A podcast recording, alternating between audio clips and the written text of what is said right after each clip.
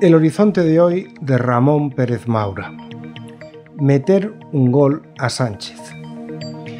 La última idea brillante del presidente del gobierno ha sido la de prohibir a Alberto Núñez Feijó la visita a las tropas españolas desplegadas en Letonia en el marco de la Enhanced Forward Presence de la OTAN. Uno de los pocos consensos que han mantenido el PSOE y el PP ha sido el de plantar cara a Rusia y aún así la forma en que Sánchez lo está llevando a cabo es muy cuestionable.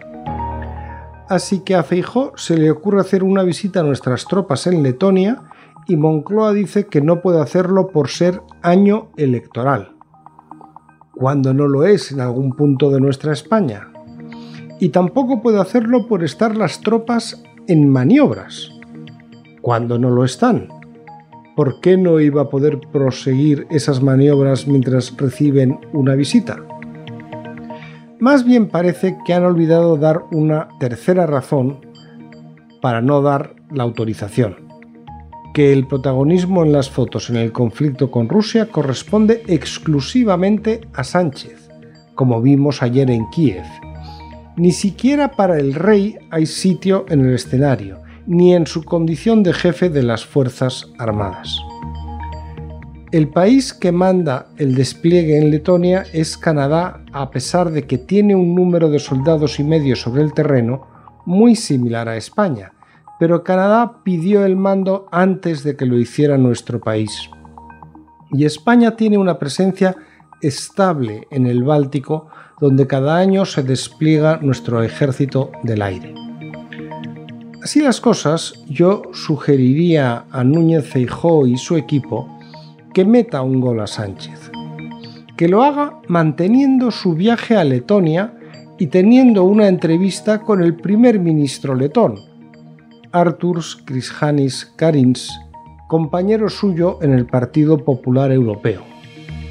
Después de la entrevista puede ir a la base donde se encuentran las fuerzas españolas y dar una rueda de prensa en el exterior, en la mismísima calle con mucho frío y recordando que no se le permite entrar a reunirse con las tropas españolas. Y organizando las cosas con detalle, el golpe perfecto debería ser acordado antes con alguno de los gobiernos que tienen tropas allí junto a las españolas, que no son pocos además de Canadá. Albania, Eslovaquia, Eslovenia, Italia, Montenegro, Polonia y la República Checa.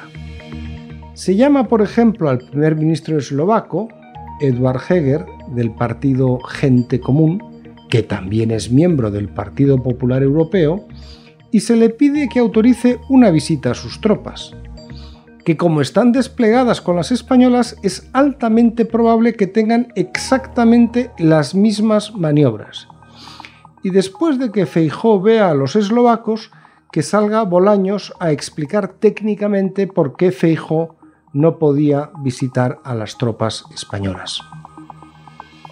Y mientras se hace este viaje y se capta un poco de atención mediática, se desvía el foco de la moción de censura de Ramón Tamames, hecha con enorme habilidad para acortar la ventaja que tiene el PP de Núñez Feijó en todas las encuestas. Es más, no sé si debería hacer coincidir su visita a Letonia con el día de la moción de censura. Porque estarse sentado en el Congreso de los Diputados mientras todos le dan leña a él, que es el único que no puede hablar allí, quizá no sea una buena idea. Pero vaya usted a saber, igual me equivoco radicalmente.